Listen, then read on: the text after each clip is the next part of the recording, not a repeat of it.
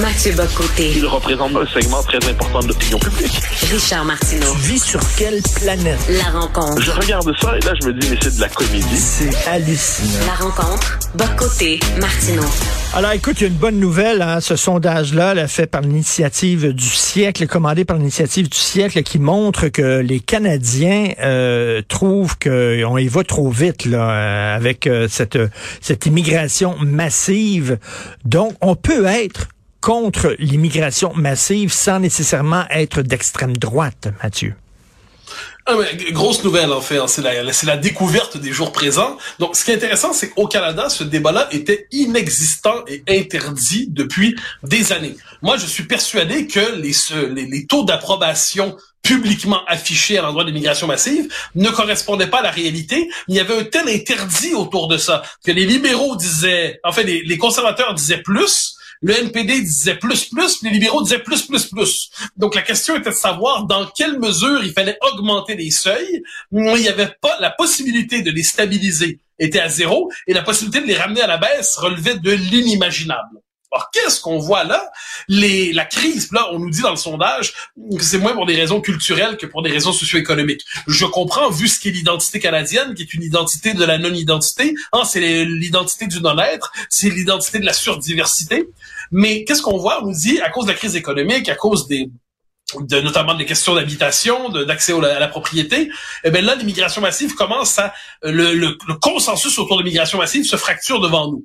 Mais si on allait plus loin, imaginons qu'il y ait dans la vie politique canadienne un parti qui se permettrait, pas comme un parti de droite populiste, mais un parti, on pourrait dire, de centre-droit, qui, comme dans les partis européens, se permet de critiquer l'immigration massive au nom de l'identité culturelle, au nom de l'identité des uns des autres.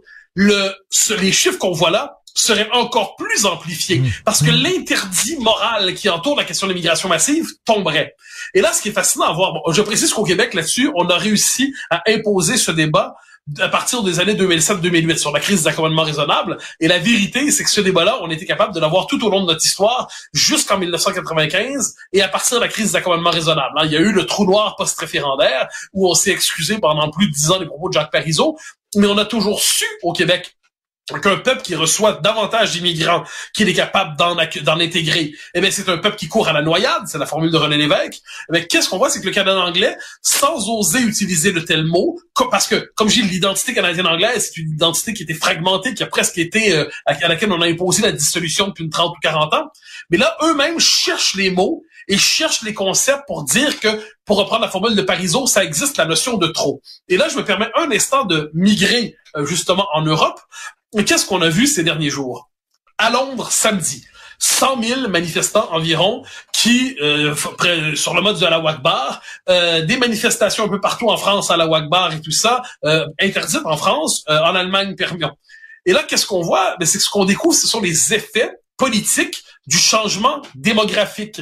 Dans, partout en Europe, il y a, on pourrait dire, des peuples émergent à l'intérieur des pays européens, qui sont des peuples qui ne se définissent plus en fonction des nations européennes où ils sont installés, et qui se réclament d'une identité autre, qui s'inscrit dans un contexte civilisationnel différent, euh, généralement euh, le monde islamique et ainsi de suite. Donc on voit aujourd'hui en Europe ce que ça veut dire un pays qui est culturellement fragmenté par une immigration inassimilée et devenu inassimilable vu l'ampleur des populations dont il est question eh ben, le Canada découvre tout ça, je dirais, au fleuret moucheté, mais il le découvre. Écoute, euh, ça nous amène sur un terrain glissant, mais à un moment donné, il va falloir nommer les vraies choses, puis il va falloir utiliser les vrais mots. Là, euh, il y a personne qui se plaint qu'il y a trop de Chiliens au Québec, ou qu'il y a trop de Vietnamiens, ou qu'il y a trop d'Haïtiens, ou qu'il y a trop d'Italiens. Euh, ce sont des gens qui s'intègrent bien la communauté musulmane, c'est plus difficile. Qu'est-ce que je te dis, là? Est-ce qu'on peut dire ça? pas tous, là, pas tous, pas tous. Mais il y en a, évidemment. C'est comme des catholiques, il y a, des, il y a des, il y a des modérés, puis il y a des gens qui s'intègrent très bien, il y a aucun problème, mais il y a une frange de la communauté musulmane qui est plus difficile à intégrer. moi, je pousserais ça plus loin. Moi, c'est le principe de compatibilité culturelle. Alors là, on le sait, euh, les gardiens du régime diversitaire nous disent ah vous parlez de compatibilité culturelle, c'est du racisme, c'est du racisme différentialiste. Ça, c'est le terme qu'ils utilisent. Mais c'est les mêmes clowns habituels, on les connaît. Hein. Or, à un moment quand le Québec, quand le Québec, là, on voyez, quand le Québec dit on préfère avoir, par exemple, des Haïtiens ou des Chiliens plutôt que des Pakistanais ou des Hindous, c'est quoi le critère derrière ça? C'est le critère de la compatibilité linguistique. Il y a plus de chances qu'un Haïtien s'intègre au Québec qu'un Pakistanais s'y intègre. Pas parce que les Pakistanais sont des mauvaises personnes, pas parce que les Haïtiens sont en soi les meilleures personnes, parce qu'il y a plus de points de contact culturel à cause de la langue, à cause de la proximité géographique, à cause de la présence déjà d'une diaspora. Il y a plus de points de contact, par exemple, entre le Québec et les Haïtiens qu'entre le Québec et euh, le Pakistan. On pourrait donner d'autres exemples. C'est plus facile d'intégrer un Français au Québec que d'intégrer un Allemand. Euh, ça, va de soi. Mais ça, on a décidé, puisqu'on refuse de penser l'immigration à grande échelle, et on pense tout ça en termes de droits individuels, mais quand on dit cette communauté-là s'intègre moins bien, eh bien là, on est accusé de verser dans le racisme. Mais qu'est-ce qu'on constate en Europe? C'est globalement l'islam qui s'y est installé euh, massivement depuis 30 ou 40 ans, ça ne fonctionne pas. Ça ne veut pas dire qu'il n'y a pas des musulmans qui s'intègrent très bien. Ça ne veut pas dire qu'il n'y en a pas des milliers qui s'intègrent très bien. Ça ne veut pas dire qu'il n'y en a pas des millions qui s'intègrent très bien. Ça veut dire qu'il y en a beaucoup aussi qui s'intègrent pas très bien. Et l'enjeu le suivant, et c'est là la bataille, c'est là la, la distinction entre islam et islamiste, c'est important, c'est quoi l'objectif de l'islamisme? C'est véritablement de conquérir l'esprit des populations musulmanes pour les amener à se définir d'abord en fonction de la référence à l'islam, d'un islam défini par les islamistes, plutôt qu'en fonction de leur pays d'accueil, de leurs mœurs, de leur culture, de leur identité. Et là, il y a quelque chose d'assez drôle qui s'est passé en Allemagne il y a quelques jours. Dans le journal Bild, qui est un journal populaire.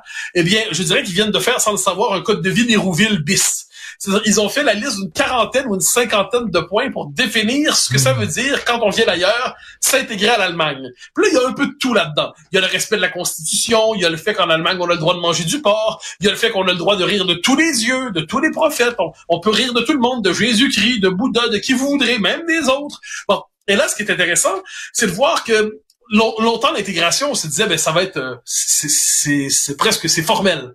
Eh bien non, ce qu'on voit aujourd'hui, c'est que c'est la question des mœurs. Il faut être capable de s'approprier les mœurs du pays qui nous accueille. Puis si on n'en est pas capable ou on n'en est pas désireux, a-t-on vraiment vocation à vivre dans ce pays? Dire des choses comme ça, la Rome fait comme les Romains. Mais le problème, c'est que pendant des années, on nous a dit que Rome n'existait plus comme référence légitime. Puis quant aux Romains, c'est une communauté parmi d'autres à Rome. Ben on en paie le prix aujourd'hui. J'irai pas vivre dans certains pays parce que leurs valeurs sont trop loin des miennes et je me sentirais mal. Alors, euh, pourquoi ces gens-là viennent ici et qui sont pas d'accord avec la façon dont les relations hommes-femmes se, se vivent, etc., qui sont pas d'accord avec le fait qu'on a des des statues dénudées dans les musées, etc. Mon Dieu, si tout ce que toutes nos valeurs vous répugnent tant que ça, pourquoi vous venez ici exactement? Alors, parce que plusieurs ont la possibilité, pas tous évidemment, tu as tout à fait raison de le rappeler, de vivre ici comme chez eux. C'est-à-dire leur communauté d'origine, et euh, c'est l'effet diasporique, est telle qu'il est possible de reproduire sur le mode communautariste ou communautaire les codes culturels de leur pays d'origine, premièrement. Et ensuite, la rumeur veut que l'Occident offre euh, un contexte de prospérité tout à fait significatif et qu'il soit plus agréable de vivre dans un contexte de prospérité que dans un contexte qui ne l'est pas. Mais là, il faut poser la question. D'où vient notre prospérité? Nos amis euh, progressistes disent c'est une prospérité volée, une prospérité euh, née du colonialisme et du pillage de la planète. Pas du tout. Fondamentalement, la prospérité occidentale vient du, du génie propre de notre civilisation qui a trouvé une forme d'alchimie culturelle complexe qui a permis la croissance économique, qui a permis le partage des richesses. Depuis, depuis on pourrait dire un siècle, la conjugaison du capitalisme et de la social-démocratie. Mais ce qu'on oublie, c'est que ce système de production et de redistribution des richesses n'est pas indépendant de la civilisation qui en a accouché. Il y a l'état social plus le capitalisme, c'est pas partout sur Terre, c'est dans notre terre du monde. Donc on ne peut pas profiter des avantages de ce système si on en condamne les fondements. Or, c'est un peu le problème des derniers temps. Mais disant cela, ce qui me choque, c'est qu'on va nous dire, toi et moi, qu'on a des propos, euh, qu'on va très loin, très très loin. Mon œil, on rappelle des banalités, mais, ces banalités aujourd'hui sont des banalités transgressives et quasiment révolutionnaires. Et en terminant, Claude Lévi-Strauss disait dans ses livres, le grand ethnologue, le grand anthropologue Claude Lévi-Strauss disait, il y a certaines cultures, euh, c'est comme l'huile et de l'eau. T'as beau brasser, brasser, brasser l'huile et de l'eau, euh, ça, ça se mixera pas. Il le disait ben, lui-même. C'est ce que disait le général de Gaulle aussi, ben soit dit en passant. Euh, il fut un temps. Puis j'ajouterais, moi, quand on nous dit ah mais tout ça, ça cache des préoccupations raciales. Non, non, non, les amis, un instant. pourquoi est-ce que les Irlandais se sont séparés des Britanniques?